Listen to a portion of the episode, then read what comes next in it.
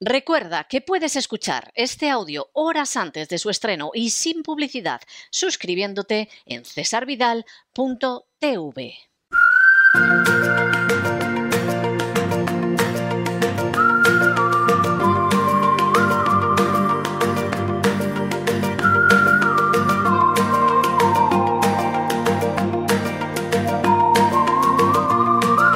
La economía que se fue con Roberto Centeno.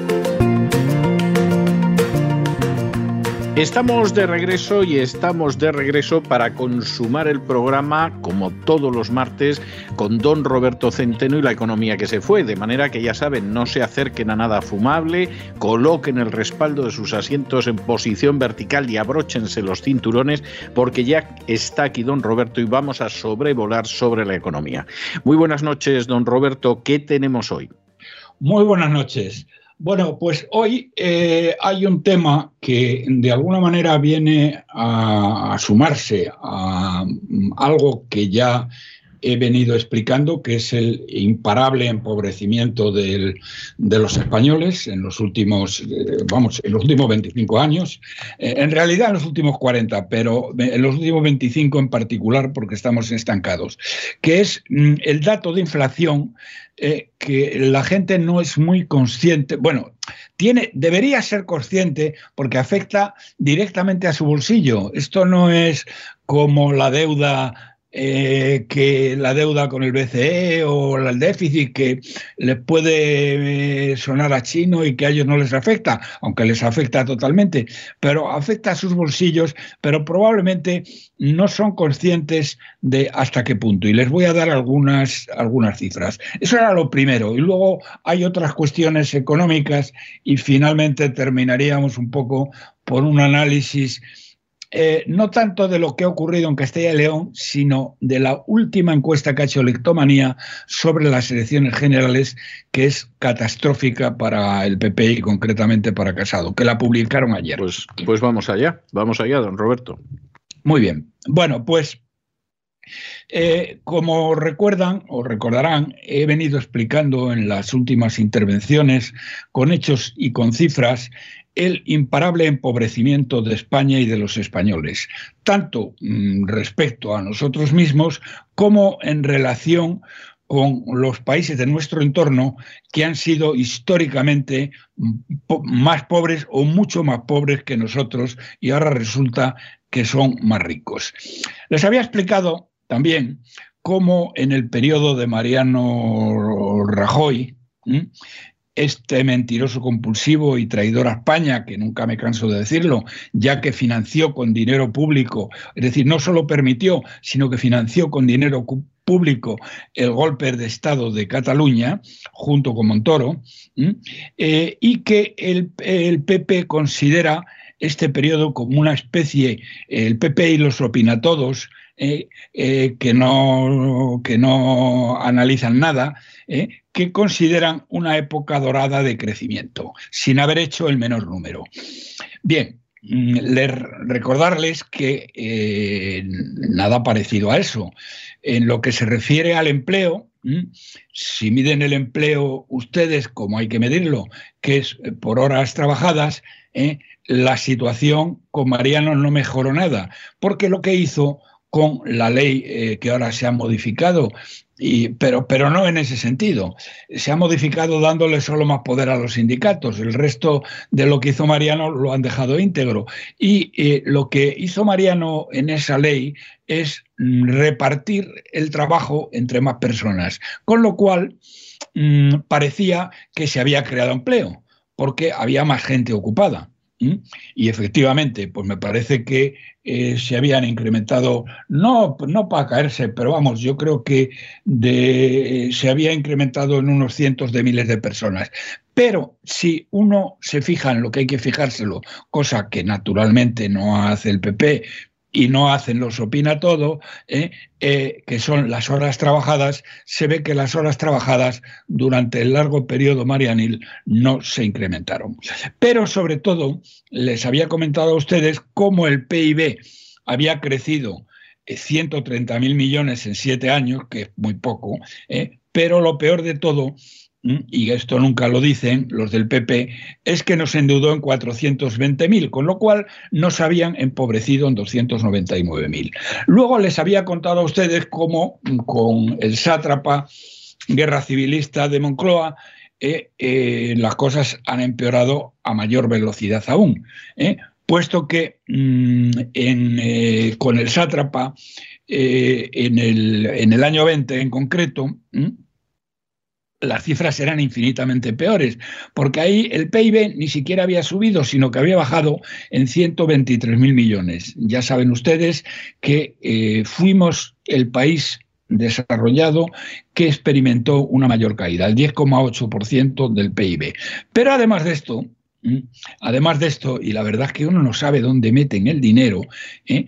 Eh, nos endeudaron con el Banco Central Europeo, porque ya nadie nos presta dinero más que el Banco Central Europeo, en 122 mil millones. Esto, señoras y señores, significó un empobrecimiento en ese año de 245 mil millones de euros. Señoras y señores, perdimos casi la cuarta parte del PIB es que son cifras realmente alucinantes. Y el año pasado, el año 21, no llegamos a perder una cifra tan grande como esta, pero eh, perdimos aproximadamente, mm, eh, si hacemos como que nos creemos la cifra del INE, mm, que hemos crecido un 5%, teniendo en cuenta que nos endeudamos en algo así como 100.000 millones, pues hemos perdido, nos hemos empobrecido en 40.000 millones el año pasado. Y ahora llega la inflación.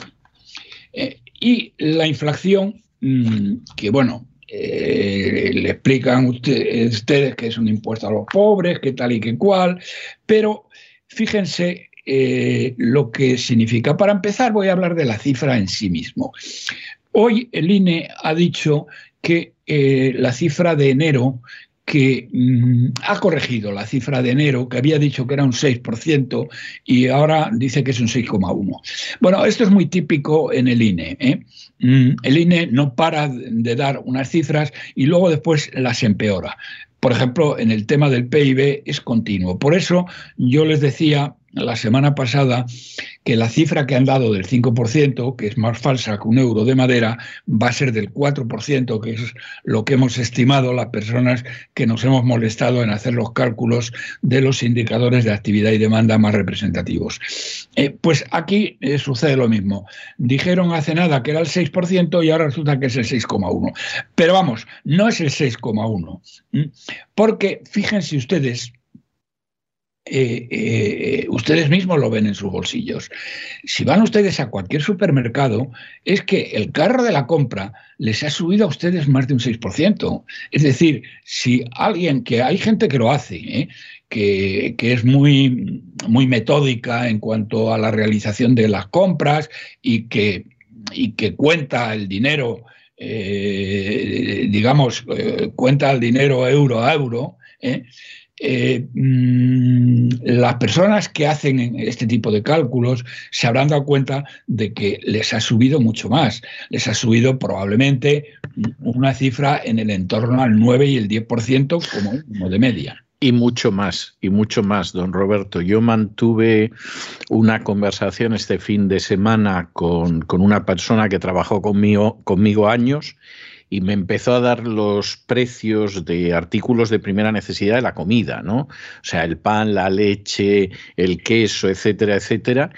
Y había bastantes artículos de primera necesidad, porque no me dio, no me dio la cotización del caviar beluga, ¿eh? O sea, eran cosas comunes en cualquier casa humilde española y había muchas que habían subido más de un 20%. Sí, verdaderamente el, tema, el tema es tremendo, el grado de estafa y de, mendacidad de esta, gente, del, esta gente del INE. Eh, de todas maneras, eh, mm, de nuevo, repito, si hacemos como que nos creemos la cifra del INE, bueno, es la peor de Europa con gran diferencia. Somos el país que está teniendo una mayor tasa de inflación en Europa. Y las expectativas para todo el año son, eh, las tenía por aquí apuntadas, pero bueno, es, así, las tengo aquí. Mm, las expectativas para todo el año, mm, eh, bueno, superan eh, casi doblan a las de Francia y a las de Italia, superan a las de Alemania. Eh, y luego la inflación subyacente, que es la inflación que no tiene en cuenta em, la energía, es decir, ahí no está metida la electricidad em, y no están metidas la energía y no están metidos los alimentos frescos, eh, pues ha subido tres décimas en el mes de eh, en el mes de mm, en el mes de enero. Es decir, en vez de haber bajado, como había bajado, porque habíamos acabado diciembre al seis y medio, luego lo habían bajado al 6 y ahora lo han vuelto a subir al 6,1. Esto es como la montaña rusa, lo que hace el INE. Bien, pero en el caso de la inflación subyacente, que los economistas le dan más importante, como es porque de alguna manera es la inflación estructural, está, ha subido tres décimas y estamos en el 2,4%. Lo cual, don César, fíjese, porque las cifras que usted ha dado de artículos de primera necesidad, me está usted hablando del 20. Y estos tíos, y entiendo que... Y más. Y más, dependía de cuál era el artículo, sí. Eh, pero en estas cifras no está metida la electricidad. Claro, Y no está metido eh, la gasolina o el gasóleo, sino artículos, digamos, de consumo diario y tal. Bueno, pues esto que es, esa es la inflación subyacente. Y la dan el 2,4. Si estamos en el 20, fíjese el grado de estafa mm, que supone y lo que supone para los bolsillos de todos los españoles. Pero esa es la primera derivada. Entonces, es que hay otra derivada que la gente puede ser menos consciente de ella, pero que ahora eh, se, la voy a, se la voy a explicar y es muy sencilla. Eh, además de lo que supone para los bolsillos de los ciudadanos, sobre todo de la clase media y de la clase eh, trabajadora, resulta que Hacienda se infla a ganar dinero. Y se infla a ganar dinero porque Mm, al subir los precios, eh, los, impuestos, eh, los impuestos suben. ¿eh? Y mm, en el caso concreto, le voy a dar dos cifras para que vean ustedes la barbaridad de dinero que se está llevando Hacienda, que son el IRPF y el IVA. En el IRPF mm, veía un cálculo esta mañana eh, que ha hecho no sé qué servicio de estudios, que hablaba de que esto, mm, mm, la subida de la inflación, supone 370 euros por contribuyente. Como hay 10 millones de contribuyentes, estamos hablando de 3.700 millones de euros de impuestos. El IRPF sube por dos razones. La primera porque, mm, evidentemente, si se suben los sueldos, aunque no se hayan subido tanto como la inflación, ¿eh? pero ustedes pagan más de IRPF, eso lo entiende cualquiera. Pero hay otro fenómeno que es, si quieren, más perverso y más duro y más grave todavía, que es que pasan, muchas personas pasan de escala. Ya saben ustedes que en el IRPF hay una serie de escalones que de tal a tal nivel de ingresos se paga un X por ciento, eh, de cual a cual se paga más, de tal a tal se paga más, y entonces hay muchas personas que están en el, en el borde de estos, mm, de estos escalones y suben de escalón. Y entonces, en vez de pagar un 20%, pagan un, 30%, por ejemplo. Sí, sí, sí, es así verdaderamente descomunal. Bien, pues esto eh, supone 370 euros por contribuyente, 3.700 millones de euros. Y el otro impuesto importante, afectado directamente por la inflación, como es lógico, es el IVA. El IVA más normal, el IVA más común es del 21%. ¿eh? Pero eh, da igual, porque esto funciona, mm, digamos, es proporcional. Entonces, si usted le suben un 6%, al final el IVA le está subiendo un 6%. Es decir, Imaginen una cosa que vale 100 euros y pagaste 21 euros de IVA. Si esa cosa pasa a valer 106 euros, como diría el INE, que es más, ¿eh?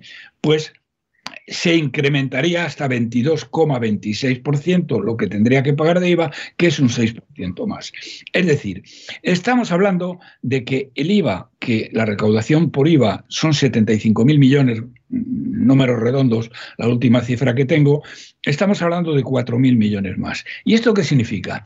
Pues que están ustedes pagando, es decir, además de, además de que cuando vayan al supermercado, eh, por eh, la botella de leche, por el kilo de azúcar, por, la, por lo que sea, tienen ustedes que pagar mucho más, y desde luego mucho más que ese 6%, ¿eh? decía don César, hasta el 20%. Sí, sí, no, y en algún caso más. ¿eh? Y en algún caso más. Y en algún pues caso más. En los impuestos les van a meter un hachazo en el entorno de los 7.500 a 8.000 millones de euros. Bien, eso es una subida, pero verdaderamente brutal. Es como si le subieran los impuestos eh, a los eh, a los 7.500 o 8.000 millones de impuestos más a la gente. Es una cosa verdaderamente mm, inimaginable. Y así las cosas, así las cosas, todavía ¿eh? todavía esta chusma está pensando mm, en, subirnos más los impuestos. Es decir, no solo ya por el efecto de la inflación, que dicho sea entre paréntesis, no lo he dicho antes, pero lo digo ahora, en el mundo civilizado eh, esto se corrige. Es decir, que los escalones de, de por ejemplo, los escalones eh, se corrigen con la inflación. Claro, claro. Mm, eh, y, todo lo demás, se hace una corrección eh, del tema, por lo menos parcial, no tan brutal como es en España, que te lo cascan por todos los lados. ¿eh? Pero mm, estos tíos están pensando todavía en subir más. Y aquí hay un caso muy particular, muy particular, que afecta a Madrid y a los madrileños.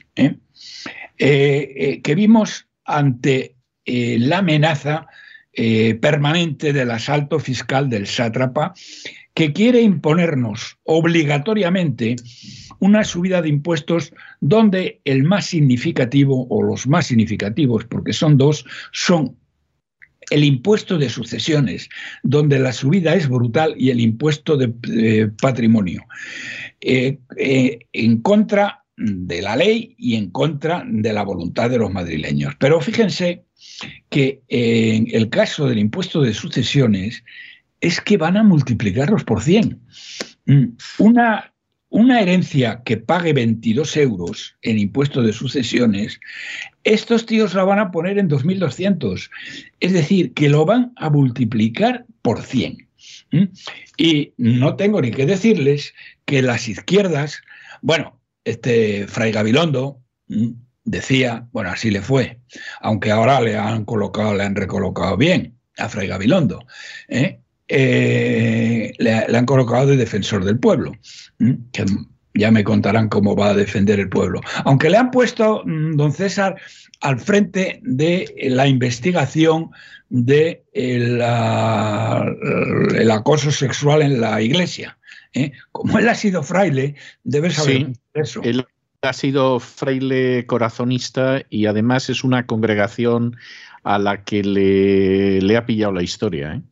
Eh, puede, puede, puede que esté pactado. ¿eh? probablemente. Es decir, nosotros ponemos a alguien, pero es uno antiguo de los suyos que los va a tratar bien. A lo mejor hasta conoce a alguno de los protagonistas. Entonces, es muy posible que esté pactado. ¿eh? Sí, tiene toda la pinta, porque estos, esta chusma eh, eh, son unos canallas que están hundiendo España, pero tontos no son y no dan puntadas sin hilo. No, no ¿eh? son tontos, no. Pero bueno, lo que sí les quiero decir que este, este señor, cuando se presentó a las elecciones de Madrid, el llamamiento que hizo, que hay que ser tonto, hay que ser tonto, tonto, tonto. Hombre, la verdad es que tampoco le dejaban muchas opciones, ¿eh? pero decía ¿eh? este imbécil, que los madrileños estamos encantados de pagar más impuestos. Sí, sí, hombre, una de las cosas que más te gusta de vivir en Madrid es que, es que pagan más impuestos, vamos, de toda la vida de Dios. No, no, que estábamos dispuestos, porque somos gente muy generosa, muy sandunguera, ¿eh? y que no nos importaba pagar más impuestos para ayudar a los demás. ¿Qué le parece? Esto era su, eso fue su bandera electoral y así le fue. Pero, pero los otros, ¿eh? los del Más Madrid, eh, los comunistas, son peores todavía.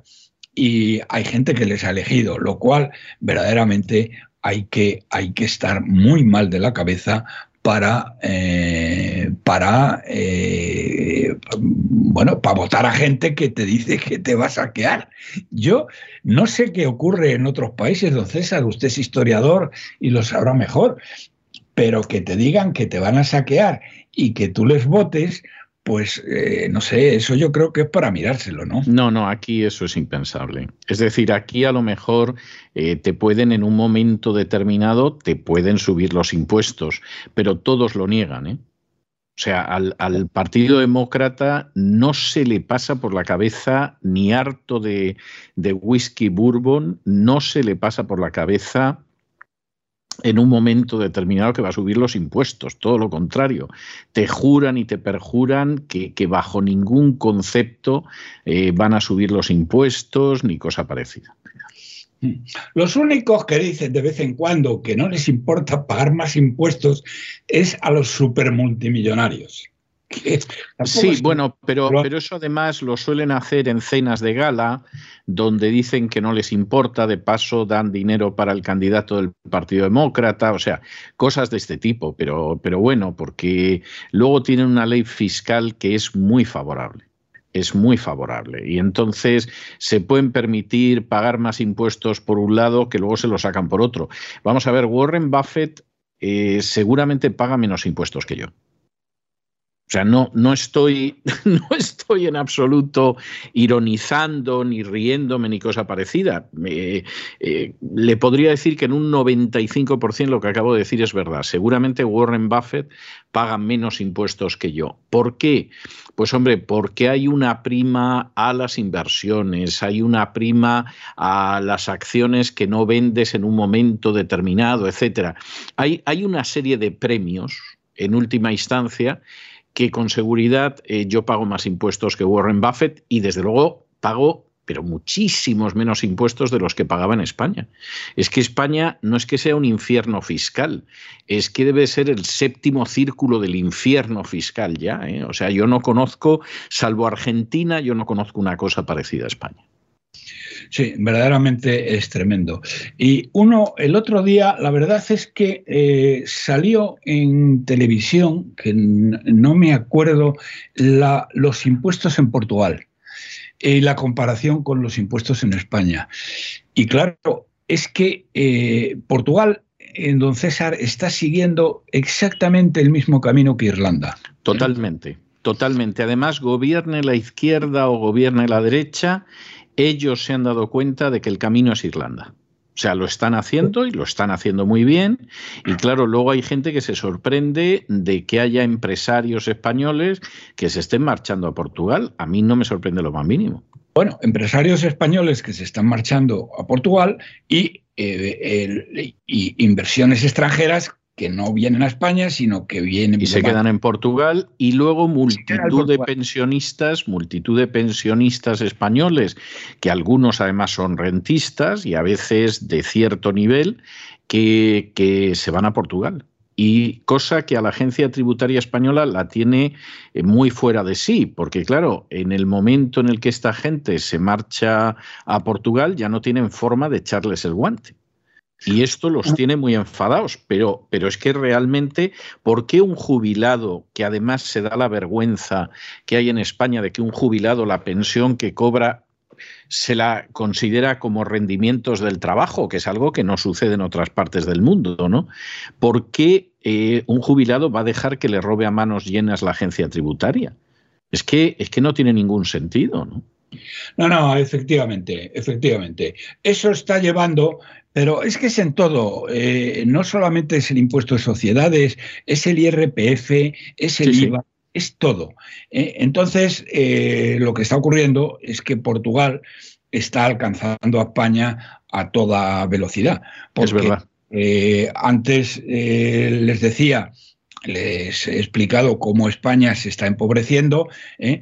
Pero y cómo hay toda una serie de países, que ya les di la lista el otro día, pero que se la vuelvo a repetir con mucho gusto. Es decir, países como Malta, como Chipre, como Lituania, como la República Checa, como Eslovenia, nos han superado en renta per cápita, cosa que históricamente no había ocurrido jamás. Pero es que hay otros, como Portugal, que se están acercando a toda velocidad. Es decir, a Portugal le sacábamos hace 30 o 40 años, teníamos un PIB que era el doble del de Portugal y ahora...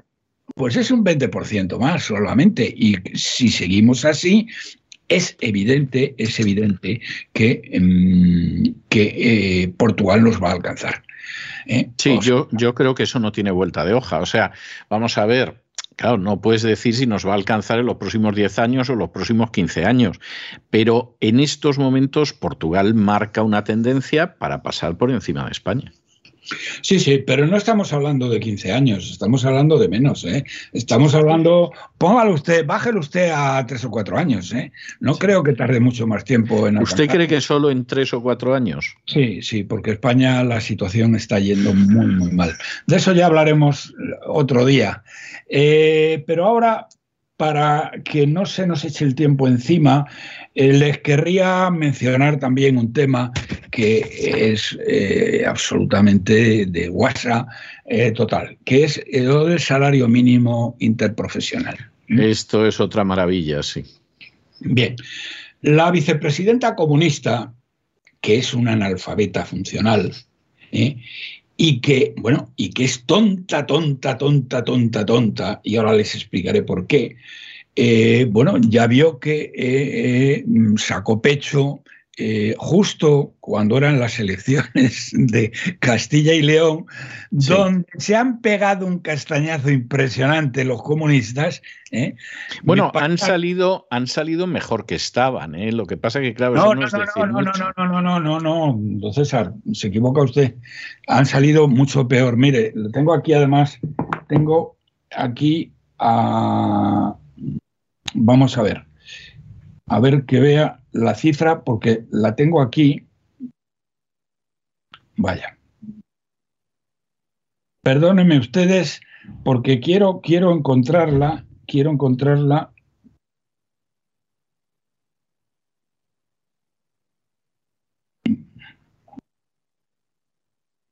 Mira, tengo aquí la cifra.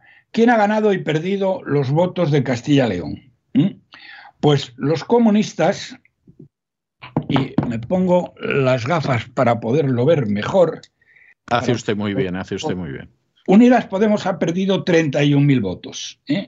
El PP ha perdido 55.000 el PSOE ha perdido 117.000 y Ciudadanos ha perdido 151.000. Es decir, que Unidas Podemos ha perdido 39.000 votos y ha perdido un escaño, porque yo creo que tenía dos y ahora tiene uno, pero ha perdido 39.000 votos.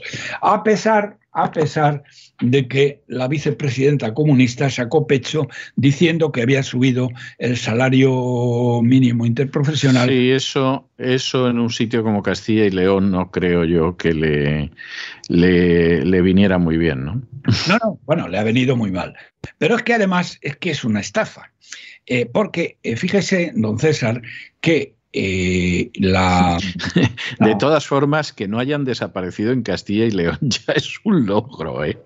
Ya es un logro. Porque nunca tuvieron en Castilla y León un peso importante, ¿no? O sea, eh, yo creo que casi. Hoy leía que de 28, 28 convocatorias electorales, supongo que son de todo tipo, es decir, son provinciales, son eh, tal que habían bajado, los de Podemos habían perdido eh, votos de las 29 en 27. ¿eh? Sí, sí, sí, eso es Totalmente lógico, ¿eh? tampoco, tampoco nos debe sorprender que fuera así. Yo creo que.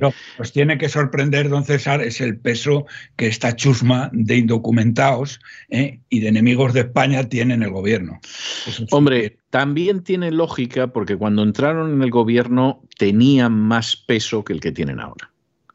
Es decir, si en el momento en el que se formó el gobierno hubieran tenido el peso que tienen ahora, vamos, ni locos, lo mismo ni habían entrado en el gobierno.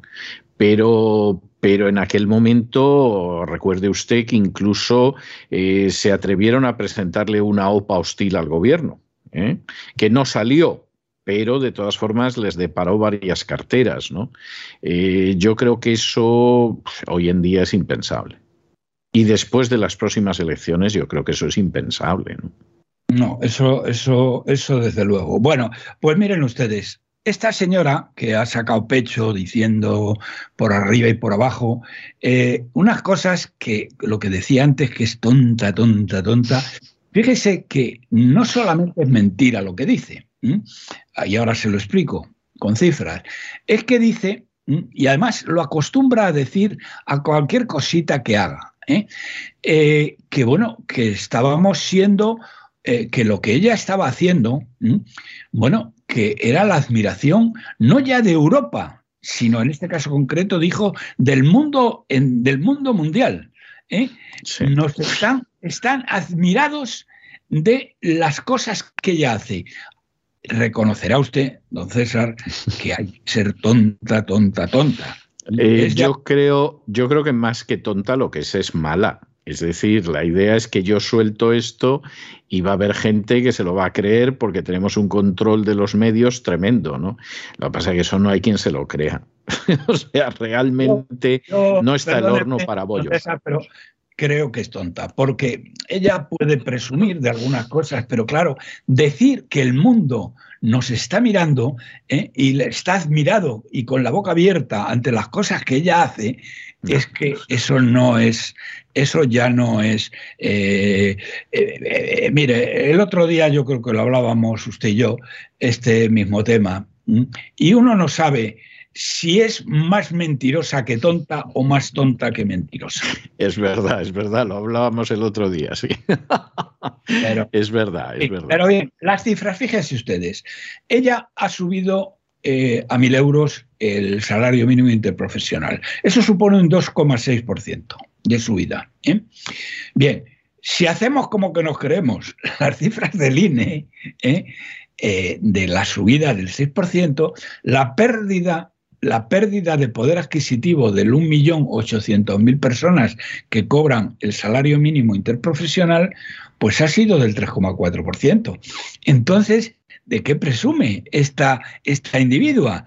Es que mm, es absolutamente alucinante. Y esto no ha salido bueno, claro, es que la suerte que tienen es que tienen una oposición igualmente incompetente e inepta que no son capaces de plantarle esta cosas a la cara. Porque, como decía muy bien eh, José María Aznar, con muy mala leche, por cierto, eh, cuando lo llevó a Valladolid y ya no le volvieron a llamar, ni le volverán a llamar. Ni le volverán a llamar, no.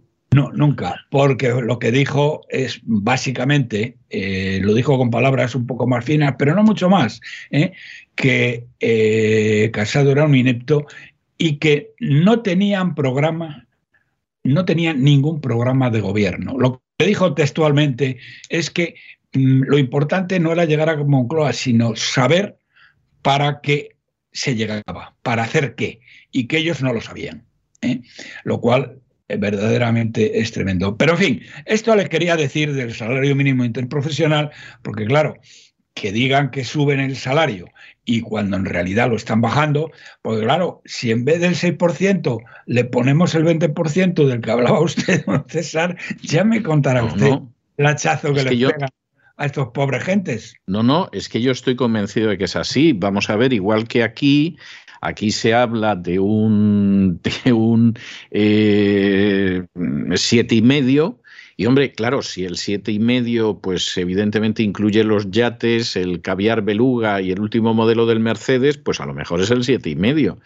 Pero yo, gente cercana a mí, bueno, cada vez que vienen del supermercado vienen encendidos dudando en los tonos más groseros de la honestidad de la madre de Biden y, alguno que siempre ha votado toda su vida a los demócratas diciendo que es una pena que Trump no sea el presidente actual. O sea, que, quiero decirle que esa, esa es la situación aquí.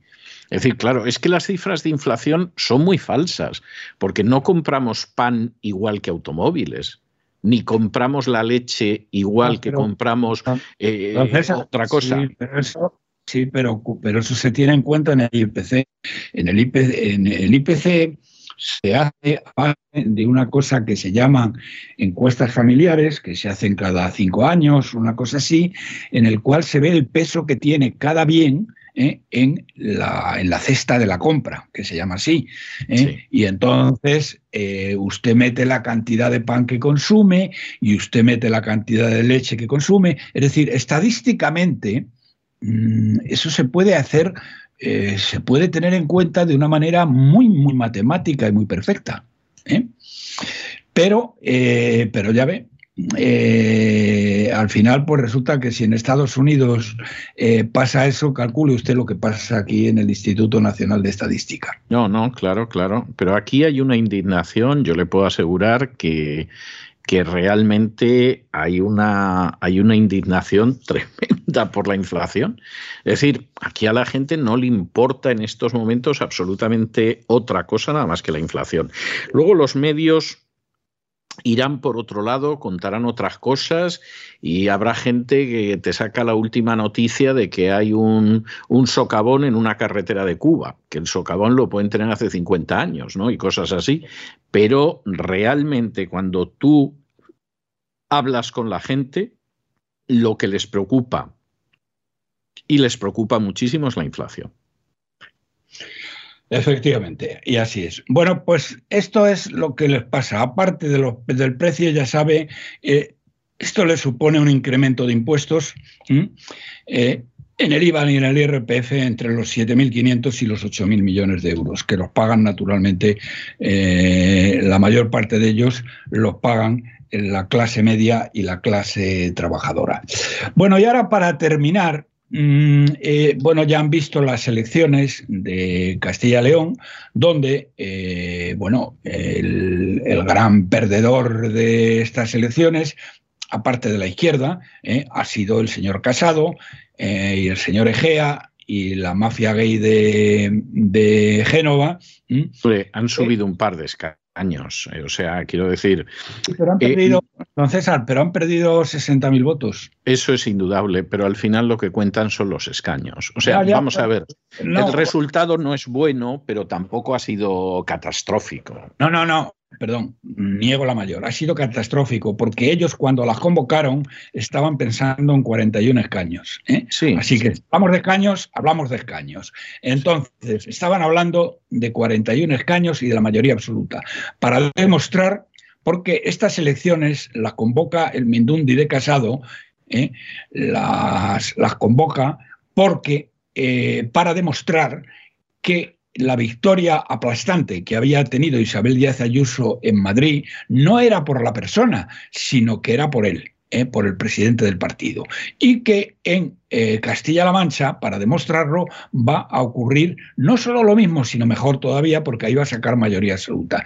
Y por eso convoca las elecciones en el peor momento imaginable, ¿eh? En plena pandemia, porque no se ha salido de la pandemia, en pleno invierno, en pleno eh, y, no, y no coincidiendo además con las elecciones municipales, lo cual restaba nada más y nada menos ha restado que 300 mesas de, de votación donde hay gentes que para movilizarse han tenido que recorrer muchos kilómetros. Y el resultado final ha sido precisamente que ha bajado el, eh, digamos, el porcentaje de votantes en dos puntos o dos puntos y pico. Eh, pero bien, esto, mm, eh, aparte de esto, aparte de esto, aparte de la, hoy me decía el director de un periódico muy conocido que está muy relacionado con la gente de con la gente de, Génova, que estos son como Nerón eh, tocando la lira mientras ardía Roma y que esta gente está muy está muy bien la comparación está muy bien Sí, está ardiendo Roma. Pero les voy a decir algo más importante, si cabe, que lo de, bueno, y, eh, que lo del, eh, que lo de, que lo de Castilla y León. Los que hacen la mejor, eh, los que han hecho y han llevado el mayor porcentaje de aciertos en, todas las elecciones, pero también en esta última, que no digo quiénes son, porque luego después dicen que no tengo derecho a decirlo, así que me callo y eh, entonces no podrán meterse conmigo. Pero han hecho, ayer han publicado una, mm, una, una encuesta, han publicado una encuesta eh, nacional, nacional. Y eh, verdaderamente las cifras, don César, son alucinantes el Partido Popular sigue perdiendo escaños. Y Eso no me sorprende, sí. Hasta los 84. Pero, don César, que es que ahora tiene 88, ¿eh? hasta los 84. Vox sigue subiendo y ya prácticamente está a un escaño de diferencia solo con el PP, a 83. Y el Partido Socialista está en 96, es decir, está por encima claramente del de el PP. Entonces, la pregunta, don César, es ¿cómo narices pueden llegar a pensar los militantes, que serán los que tienen voz y voto, los militantes del PP, que con un tío que tiene 84 escaños y que no para de caer, porque con el efecto Ayuso, ah, en el mes de mayo pasado, llegó a tener aproximadamente unos 135.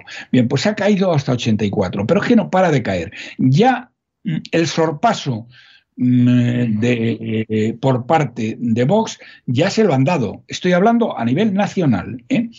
Y. Eh, mm, Hombre, no se lo han dado. Es posible, es posible, pero dárselo. Dárselo no se lo han dado.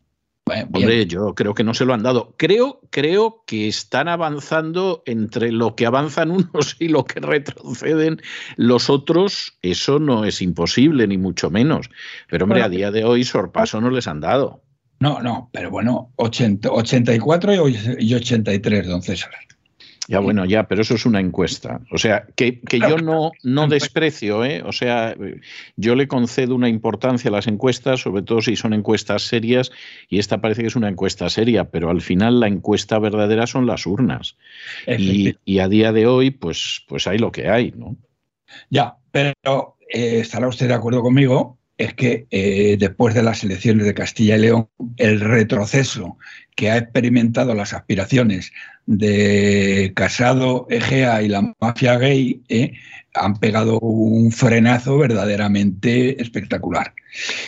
Pero yo coincido, yo coincido con usted en que los resultados no han sido buenos, aunque hayan tenido dos escaños más, y que en estos momentos estoy convencido de que ellos siguen fiando todo a que Sánchez lo haga rematadamente mal en el año que tiene por delante. Pero claro, llevan fiando a esto los últimos años con los resultados de todos conocidos. ¿eh? Entonces, el señor, eh, el señor Sánchez es imposible que lo haga peor de lo que lo ha hecho hasta ahora, excepto... Es posible, es posible, que tenga usted razón. Porque si habiendo sido el país que ha hecho una peor gestión económica, que ha empobrecido brutalmente al pueblo español, que lo ha aplastado a impuestos. Y este Mindundi de Casado y la mafia gay de Génova no son capaces ahora mismo de tener una mayoría absoluta, porque es que hasta Rajoy, ¿eh? hasta Rajoy con, con, el indigente mental de Rodríguez Zapatero es que le sacaba una ventaja, no me estoy refiriendo a la que le sacó al final, sino en las encuestas. En las encuestas le sacaba una ventaja absolutamente espectacular. Sí, lo que, lo que pasa que Rajoy venía de la época de Aznar. Y, eso le ayudó mucho. No, no se lo merecía, pero, pero realmente eso le, ayudó muchísimo. Esa es la realidad.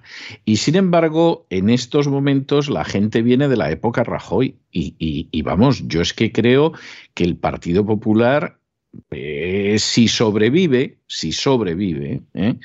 Eh, va a necesitar, pero muchísimo, muchísimo, muchísimo tiempo para recuperarse de lo que fue la época Rajoy. Es que no hay quien crea el Partido Popular después de la época Rajoy. O sea, las cosas como son, pero vamos a creer a una gente que te dijo que iba a bajar los impuestos y luego fue criminal. ¿Cómo, ¿Cómo vas a creer a una gente que te dijo que en Cataluña iban a defender la Constitución y luego les financiaron el golpe?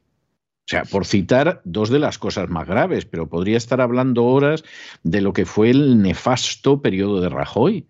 Entonces, pues, pues claro, es una de esas cosas que dices, no, hombre, no, o sea, esto, esto no puede ser. Ahí, don César, difiero de usted, porque tiene la persona. Si Isabel Díaz Ayuso se coloca al frente del PP, las encuestas, en este caso de nuevo, ¿eh? las encuestas están hablando de casi mayoría absoluta. Es decir, que en vez de 84 caños que saca este Mindundi, Isabel Díaz Ayuso sacaría probablemente 140, 150.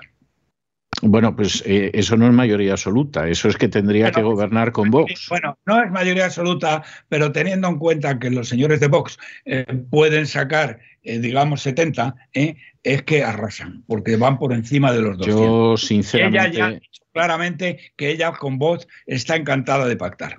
Eso es cierto, eso es cierto. Lo que pasa es que yo estoy convencido de que los votos que vayan a Isabel Díaz Ayuso son votos que va a perder Vox.